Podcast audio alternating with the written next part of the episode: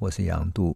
我们节目也会同时上架到各大 Podcast 平台，您只要搜寻“听说”，就可以随时随地重新听一听这一系列的内容。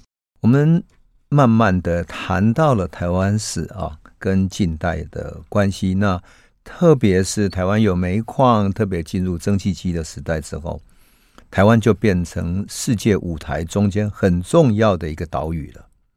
也就是台湾产煤矿，然后台湾变成许多列强想要具有的一个据点。那台湾如同我们过去讲过的啊，你如果具有台湾的话，你可以往中国的北方到浙江那边去取得丝绸，到福建这边取得稻米、取得瓷器，到广东那边去做生意。所以台湾是一个很好的据点。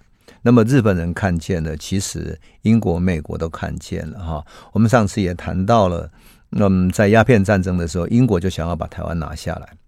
当然，在这个过程中，美国也没有例外。而且，因为这些国家呢，慢慢把台湾当成一个重要的据点，而且在清朝末期啊，这些英国、法国、美国、欧洲国家都来了啊，所以。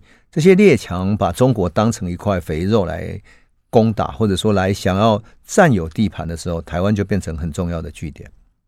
那么，美国那时候呢，已经在中国开始设有据点，乃至于在中国很多大城市哦，就是那些开放的港口，已经设有他们的领事馆了。厦门就设有领事馆。那么，台湾在天津条约之后也设了很多领事馆，不仅在淡水。在高雄、在台南都设有领事馆啊。那么我们这一次就要来讲一个故事。这个故事就是，嗯，去年哈，二零二一年的时候，在台湾非常轰动的一部电视剧叫《斯卡罗》。那么《斯卡罗》呢，里面有一个很主要的人物，当时引起了争论啊，叫李先德。这个李先德是个美国人。那这个戏在。开播的时候，因为引起很多话题嘛，那我曾经写过一篇文章，叫做《卖台第一人李先德》，那我就把这个文章拿出来。那当然，这篇文章原来收在我的书哈，就是有温度的台湾史这本书里面。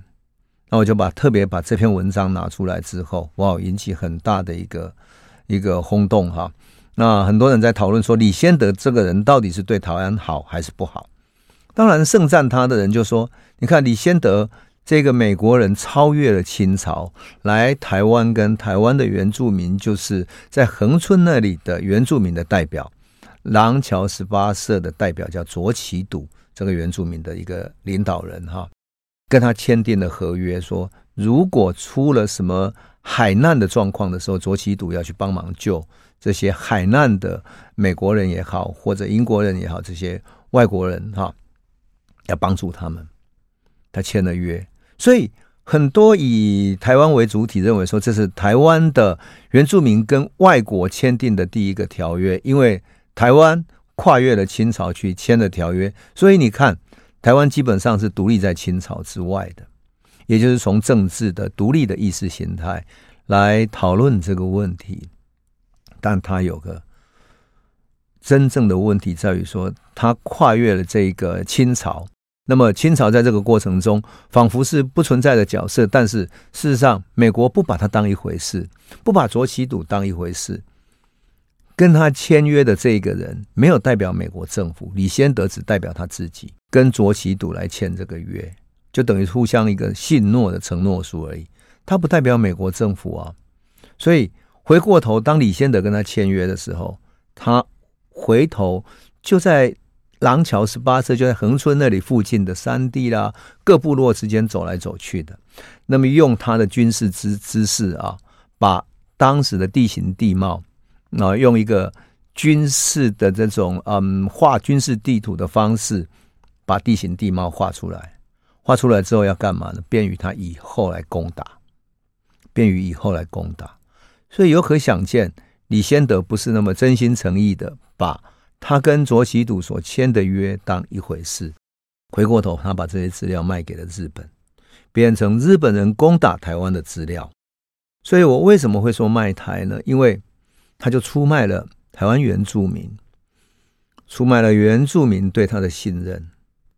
那么，台湾在这个过程中太弱小了，你几乎没有拥有平等的权利，那你怎么可能不被出卖呢？换言之，在信守承诺的双方，第一个要有信用，第二个你要有实力。如果没有实力的话，你任何一个签下来的约，随时都被撕毁。那么，当然当时也有人说：“哎，李先德又不拥有台湾，他怎么卖台？”我说：“他不是卖台，他是卖了台湾的原住民，而且卖了台湾原住民对他的信任，然后他请人来攻打台湾，这不是出卖吗？”他出卖了资料，出卖了信用，出卖了你的财产，而我们被出卖了，还不知道吗？所以我说，这种出卖的感觉，其实台湾也很熟悉哈。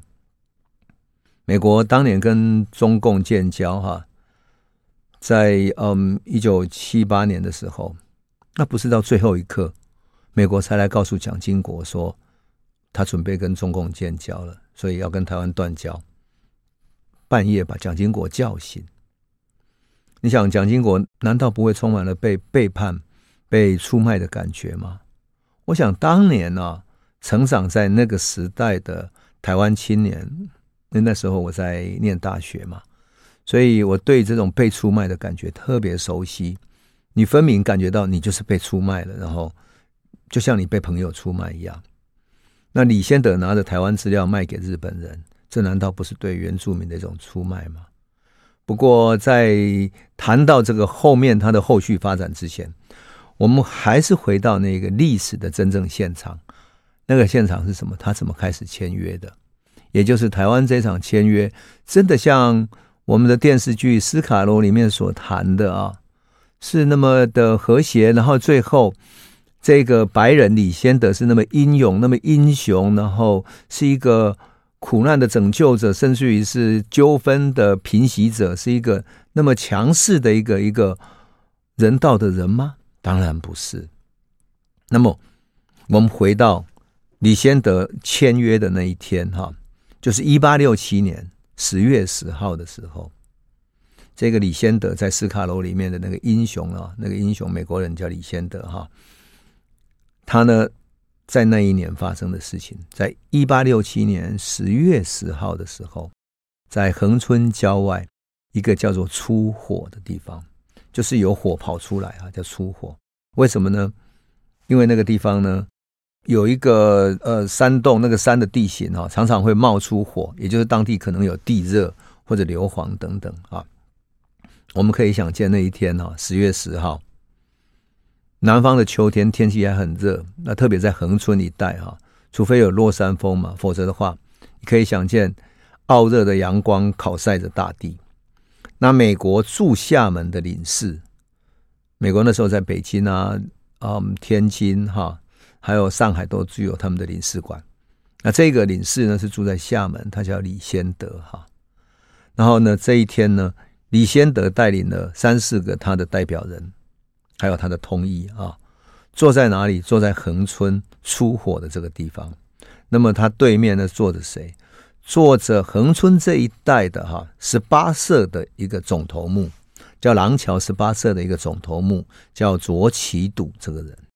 他为什么找到廊桥十八社呢？因为他想要跟这些原住民的头头谈判。那是原住民跟当地混居开垦的汉人、客家人等等的。中间没有一个带头的人，谁也不能代表谁，然后，所以谁也不服谁。那最后只好说好，至少你在这几个部落里面有没有人你们比较服气的啊？算是一个总头目这样。那卓杞笃作为总头目，他也不是说能够去统领每一个村社、每一个部落，叫每一个都听他的话，没有。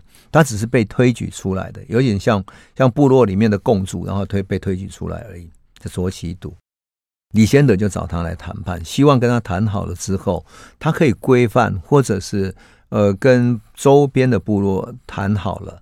如果万一美国的这种船发生船难的时候，他们可以救治他们。那么卓杞笃带了两百多个男女在地的原住民族啊，几个部落的人啊。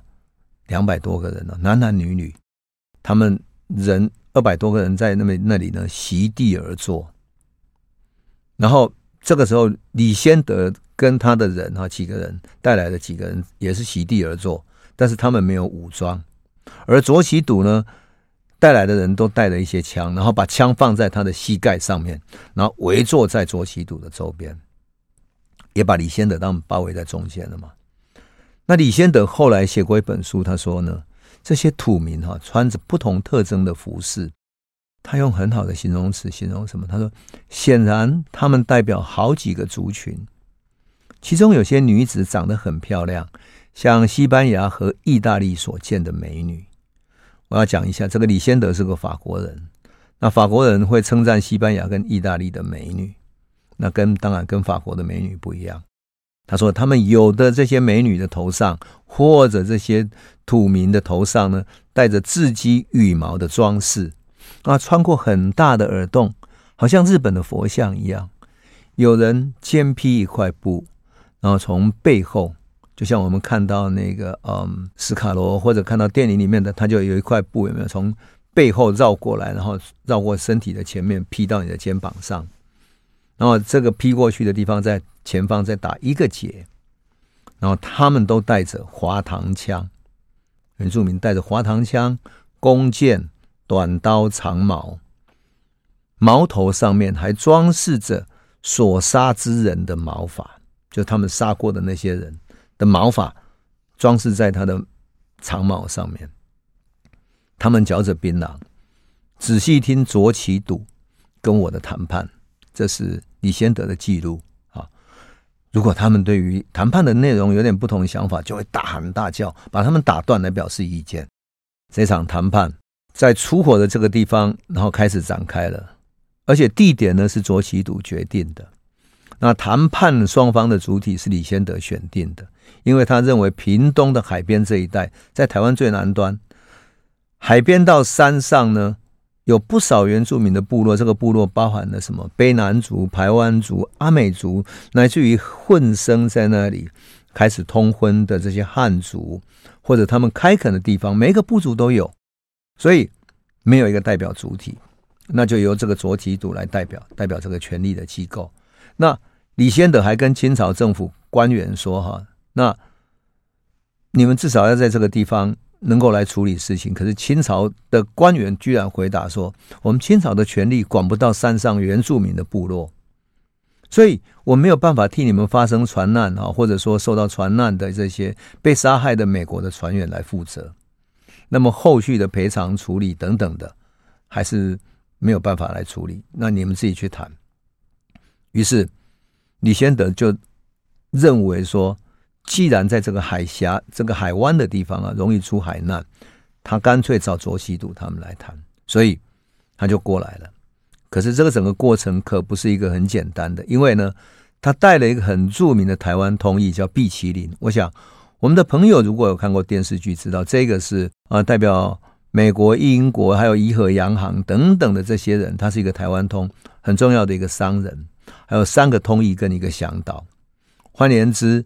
加上他一共有六个人哈，那出发之前呢，他还带了台湾镇台总兵刘明灯。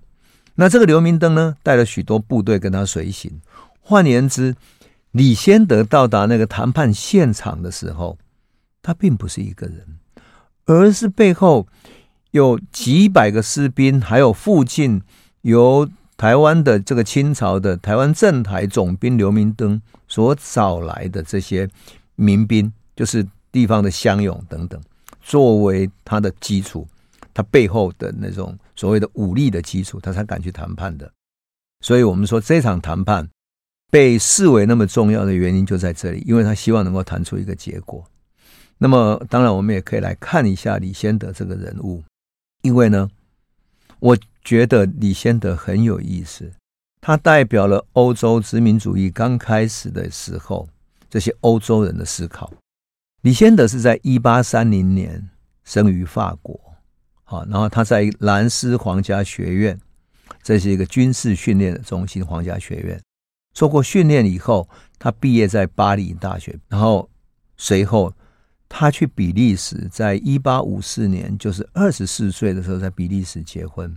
随后，他跑到美国去，就像当时很多欧洲人会移民到美国。三十几岁的时候，他跑到美国去参加了南北战争，然后建立了他的一个功勋，打了胜仗。可是身体受伤，所以一八六四年他就退役了。这一年他三十四岁。那三十六岁的时候，奉派到美国驻厦门的领事，他十二月到任。所以，一八六七年在处理这个事件的这一年，到台湾来处理事情的时候，啊，他已经是三十七岁了。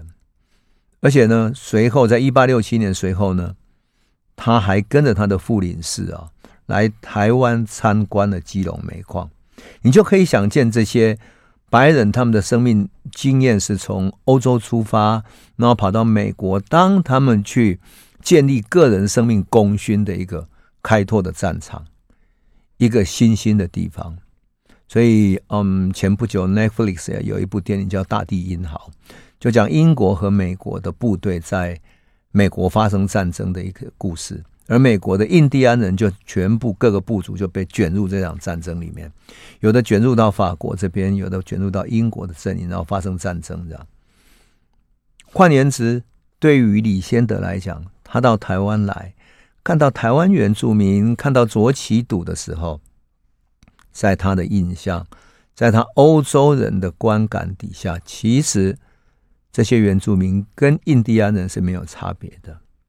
而这一次的谈判呢，是起于就是一八六七年三月的时候，罗妹号有一艘美国的船叫罗妹号，在恒春附近七星岩那里触礁了。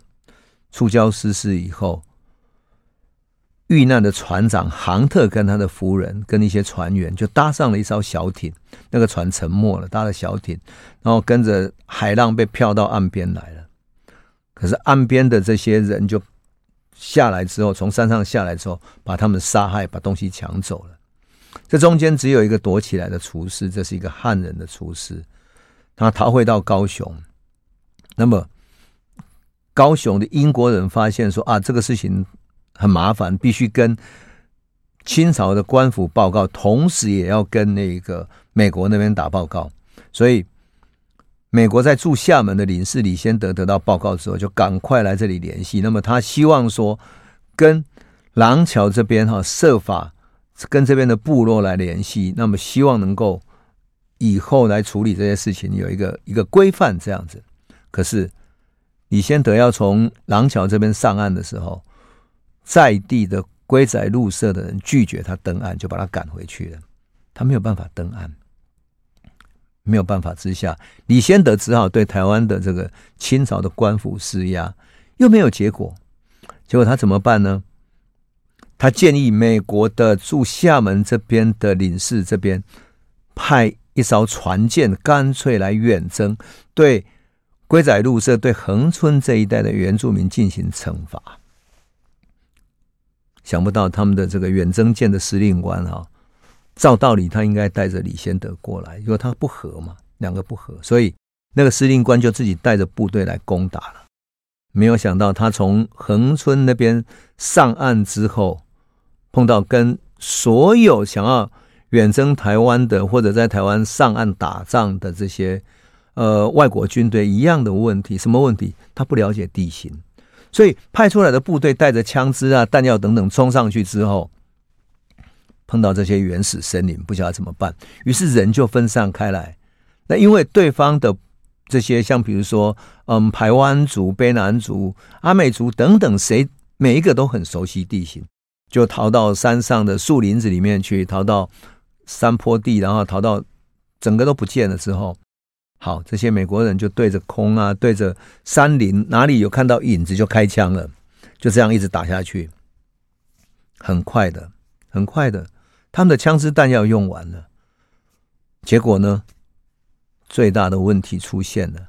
我相信跟他们打仗的排湾族跟阿美族等等的这些一定很有经验。他看到他们枪支打完，枪弹的声音越来越少，所以他们开始敢站出来发动还击了。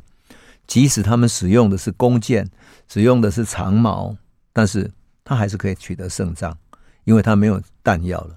那么弹药用完之后，我们都知道是要回去补给，回船上才能够补给，否则一个人身上能够带的弹药是有限的。很快的，这个弹药没有办法补给了，他们只好赶紧撤退。一撤退，这些原住民追过来之后，他们就失败了。当他们船人退回到船舰之上之后，美国的这个司令官就知道这场仗不能再打了，所以整个是以失败告终。这种打仗的方式，其实好几次的战战争都是如此。我们上次讲到那个英国在基隆附近的战争也是如此，甚至于更早期啊，荷兰在十七世纪的时候去攻打澳门的时候也是这样子。当然，后来清朝跟法国的战争。就是法国攻打到基隆的时候，攻打到淡水的时候，也发生这样的地形地貌，所影响了战场的胜败。那么怎么办呢？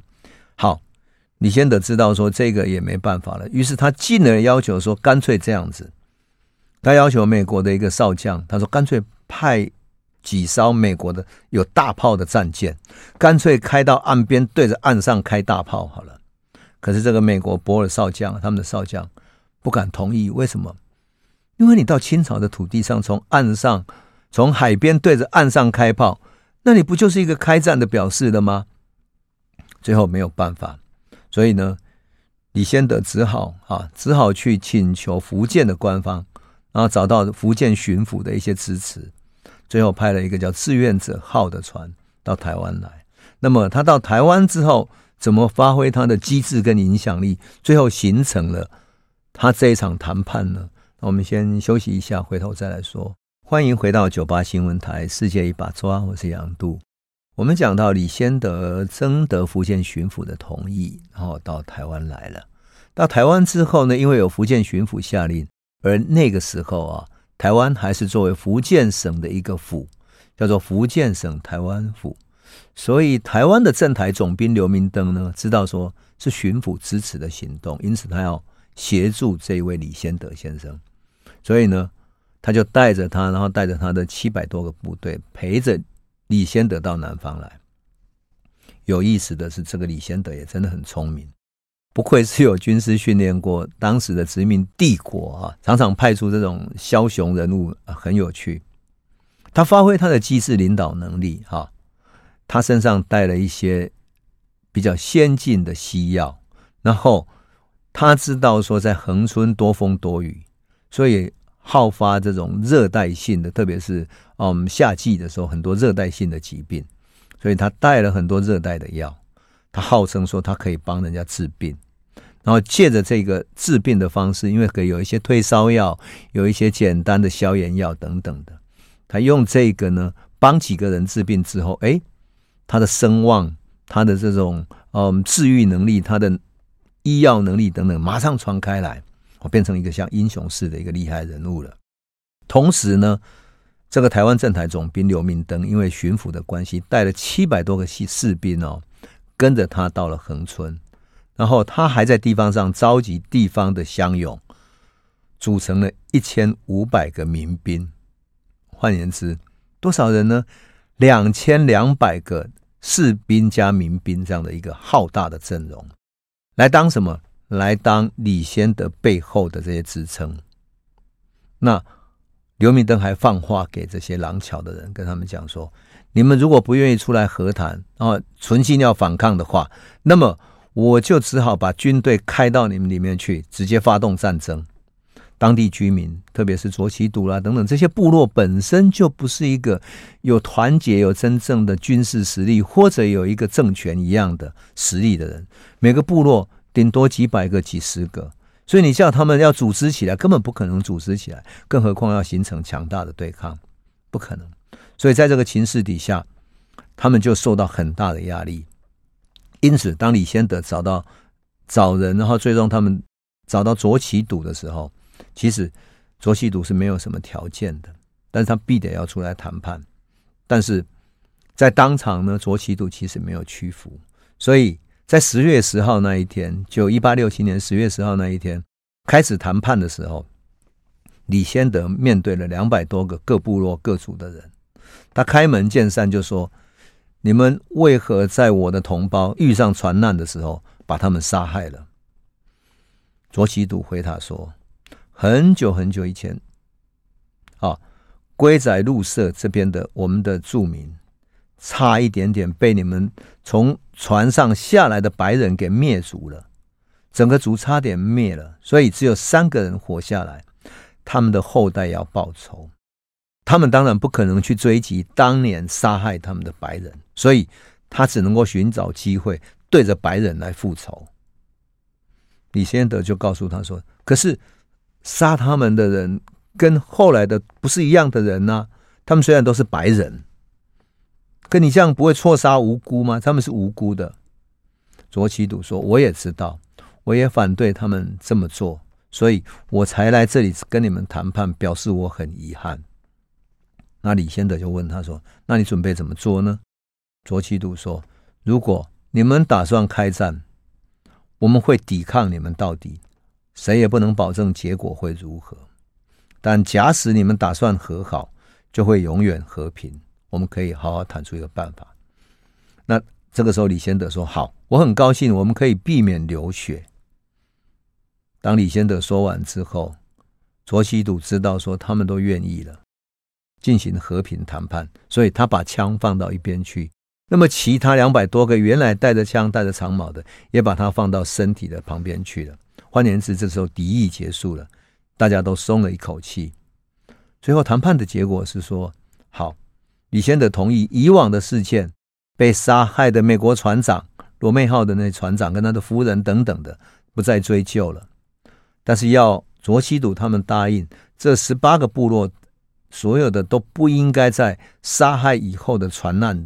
遇难者，如果有船难遇难者上岸的时候，就要救起他们，交给廊桥的汉人来处理。那么，当然，原住民救人的时候，是不是要有一些冒着生命的危险？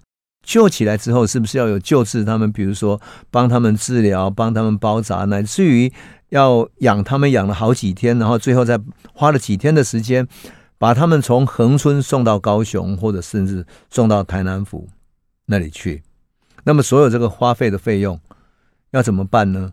他们没有谈下来。可是过去的这个案例来看的话，原住民是可以跟汉人领取的。也就是说，汉人找到这些船难的人的时候，接受到的时候，要给他们一些补偿。啊，当然，如果船员是停靠在廊桥这边岸边要取水，或者说做一些补给的时候。两边也不能互相侵犯，而且约定了什么呢？约定美国的船上可以挂一个红色的旗帜，挂一个红旗作为记号。只要是挂着红旗的船，就不会有任何侵犯。就这样，他们谈出来这个结果。整个会议进行的时间不长，其实就四十五分钟就结束了。在李先德的回忆录里面，他说他没有直接回到车城，就恒春的车城，他没有回去。他走了另外一条路，而且去查看了上一次美军来攻打，但是被原住民打败的时候，那整个战争的山地的地形地貌。他读过军校，他会用三角算法去算出它的距离。他到处勘察地形，记录地形，记录有多少部落，还有一些道路等等，画下地形图。他在做什么？他为下一次的进攻做准备，这个就是李先德真正的想法。当然，李先德觉得他谈判的结果不错嘛，哈，所以他就很高兴。那么在随后的两年时间里面呢，也有两个案例得到拯救。这两个案例呢，事实上有英国的，也有美国的，但是而且被拯救了。因此，李先德觉得自己很有成就。当然，我们这里可以附带提一提。跟李先德一起去的这个台湾总兵刘明灯哈，现在呢，在台湾还留下了一些碑哈。最有名的是什么呢？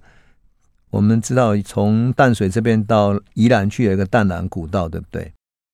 那么从三貂角往草岭那边过去，那个淡南古道上面有一个什么呢？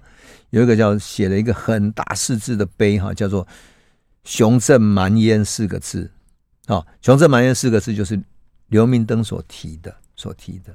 那么在恒春这边呢，哈，在恒春这边屏东车城乡那边哈有一个庙叫福安宫，福安宫里面啊留下了一个刘明灯题字的碑，他就记录了这一年啊这一年李先德跟卓其度他们谈判的过程。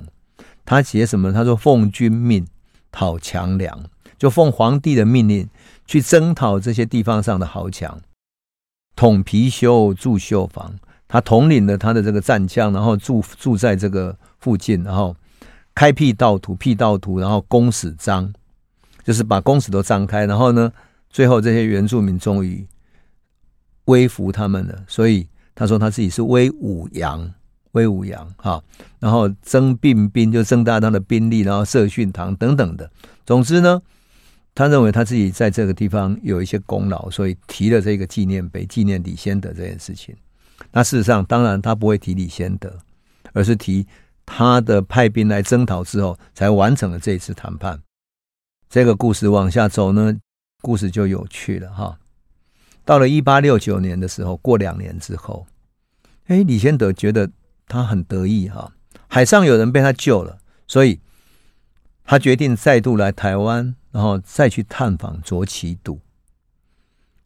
他想要谈的什么？谈的是这两艘的英国、美国的船得救了，他要特地来拜访他，双方在确认彼此当时口头上所做的这个承诺。他当然是要表示他对卓杞笃守守信、去救人的一种感恩之情。所以李先德准备了更多的礼物啊，要送给卓杞笃的。这礼物包括什么呢？包括。一百八十码就很长的这种红色的羽缎，他应该很清楚的知道，台湾原住民喜欢这种长的羽毛，对不对？啊，他可以装饰他自己，特别更长的羽毛代表他更高的荣耀，所以他就特别带了一个一百八十码的红色羽缎，一把小手枪，还有一支单管的猎枪，还有什么？还有很贵重的是象牙的小望远镜。望远镜对于原住民来讲是一个。一个等于是高科技的产物了，在当年哈，还有在台湾大概我不知道算不算是原住民最先喝到的洋酒啊，他带了一箱琴酒菌。那当然，他送了他这些礼物，卓七度也非常高兴，所以他准备了鹿皮啊等等各种礼物来接待他。而且更重要的是，李先德为了确认彼此当时所谈判下来的这些条约。内容，他干脆写下来，变成文字，变成文字啊，然后用这个文字再翻译成为原住民可以懂的、卓杞笃可以懂的文字啊，双方来签下来一份更详细的记录。你可以想见彼此的慎重啊，彼此遵守这个条约的慎重，但是最后会演变出什么结果了？那我们先休息一下，回头再来说。欢迎回到九八新闻台《世界一把抓》，我是杨渡。我们节目也会同时上架到各大 Podcast 平台，您只要搜寻“听说”，就可以随时随地重新听一听这一系列的内容。我们刚刚谈到了啊，李先德带了许多礼物送给卓杞笃。那我后来曾经看到李先德跟毕奇林到卓杞笃部落去的那些嗯旧照片，哈。在李先德的书里面，他附了好几张那种照片。当然，那些照片有一些旧了，中间有住了洞啊等等。可是我们可以看得出来，他们见面的那种场景。那场景是什么呢？李先德、毕奇林他们穿着西方式的那种军服，哈，就是有长的马靴，然后裤管是绑在马靴里头的，身上是军服一样，还配着枪，哈。然后呢，那种是典型像海军式的，呃，深色的军服，然后有白色领子啊等等的这样的一种军服，然后站在原住民的部落里面，而那个部落是什么呢？部落是用土坯砌起来的房子，也有用石头砌起来的房子。那房子高高的砌起来，稍微离地稍微有一点高起来，然后旁边呢？旁边是一些树林子，乃至于杂树等等，而他的房子在砌起来的高处，他的屋顶是用什么？用茅草，用各种热带的叶子等等盖在房子上面。就很典型台湾的原住民的建筑。为什么？因为他用这些，嗯，这些草等等的，在夏天的时候，它可能会被台风给吹走，但是它就是台湾最容易取得的这些东西。那么李仙得跟毕希林他们在那里合照，这种合照的照片，我使我想起说，这不就是东西方初次接触的那种印记吗？我后来也想起来了，想起什么？想起荷兰在。一六二四年到台湾之后，他们曾经把他们见到台湾原住民的景象给画下来。他画下来其实就是，嗯，在嘉义、台南这一带的西拉雅族的生活情境。那很有趣的啊，很有趣的是，他们在荷兰人留下来，就是当时留下来的版画里面啊，台湾的原住民。头上插着长长的羽毛，戴着长长羽毛的帽子。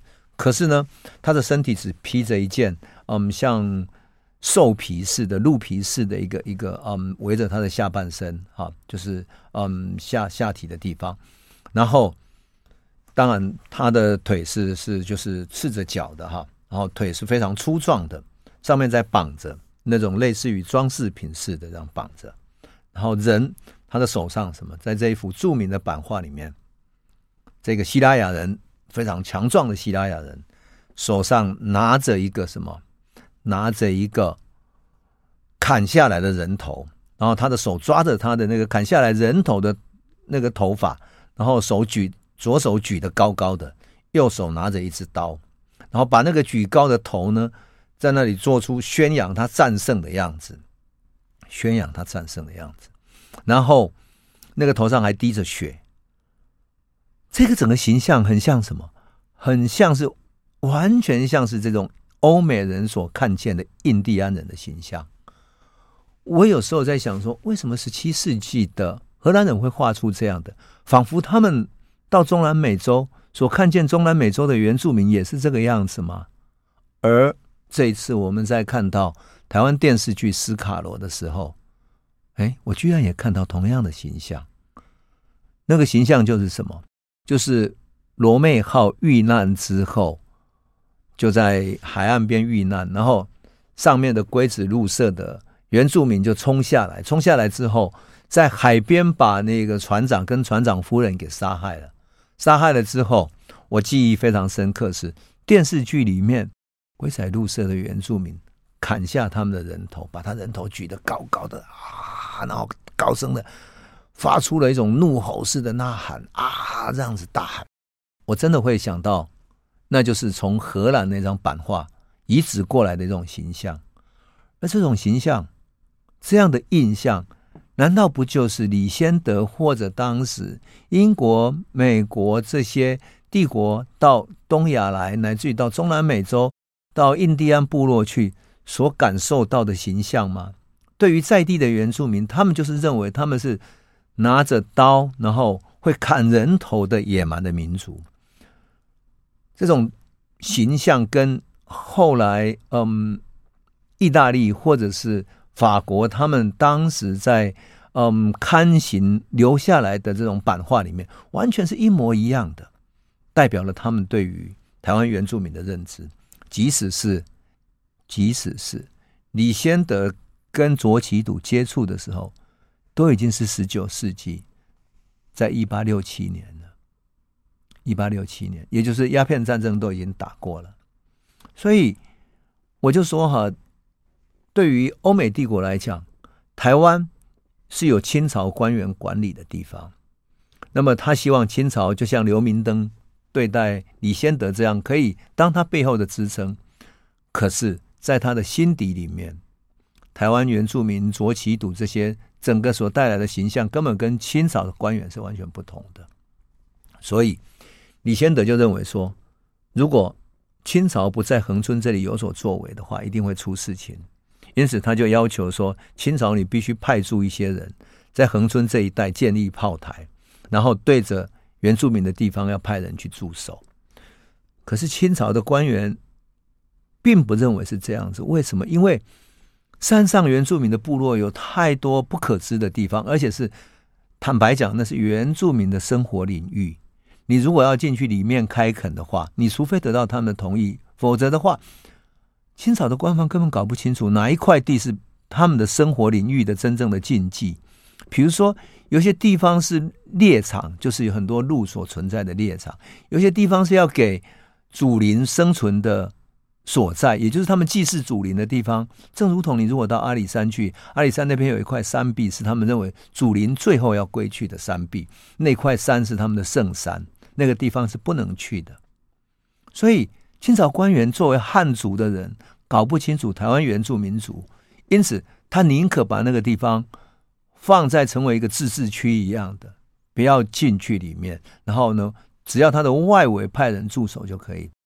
但是如果说汉族为了开垦，跟他们打交道，去跟他们租地方，甚至于跟他们通婚等等的，也就是汉族跟原住民。混生混合的地方，那怎么办呢？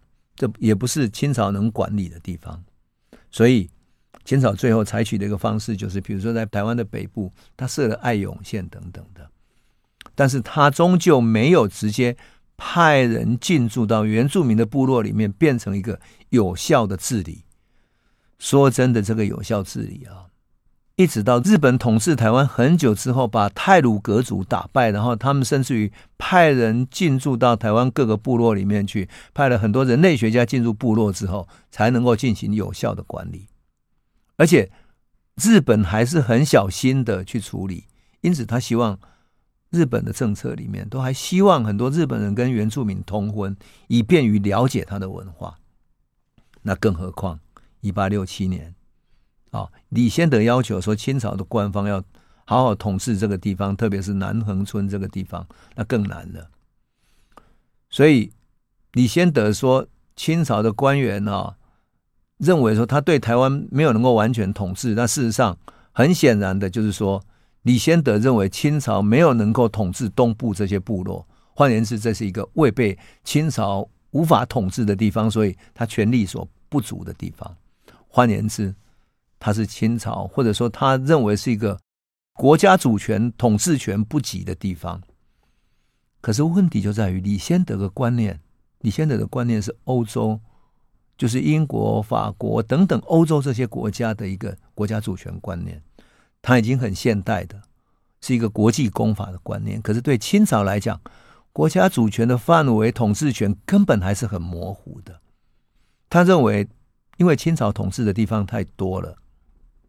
太多了，像比如说，他对于嗯云南那里有五十几个少数民族，那少数民族的地方，他根本治权不及。比如说摩梭族，他是一个母系社会，他怎么统治权能够给予那里呢？因此，基本上清朝还曾经实施所谓的就是呃改土归流等等这些政策，就是让地方上实行自治，然后只要这个地方上的自治的少数民族有他们自己的领导者、地方的头目，这样就可以了。那么，李先德要求清朝有效治理台湾东部，乃至于有效治理恒春，这根本是不可能的。但是李先德就决定发挥他自己跟左奇赌这种签下来的约的协议的力量，然后开始发挥地方的影响力。那么，李先德的观念当然随后就改变了。为什么？因为当清朝的势力不及于这里的时候，他发现说啊，这是一块无主之地。清朝认为是一个自治地区的地方，李先德认为是无主之地，于是他后来就建议日本来攻打，这个就是后来发生牡丹社事件的原因。李先德显然不是只有是一个美国的住在厦门的领事而已，在东亚的国际事务里面，他还帮日本启动了对台湾的第一场侵略战争，那就是牡丹社事件。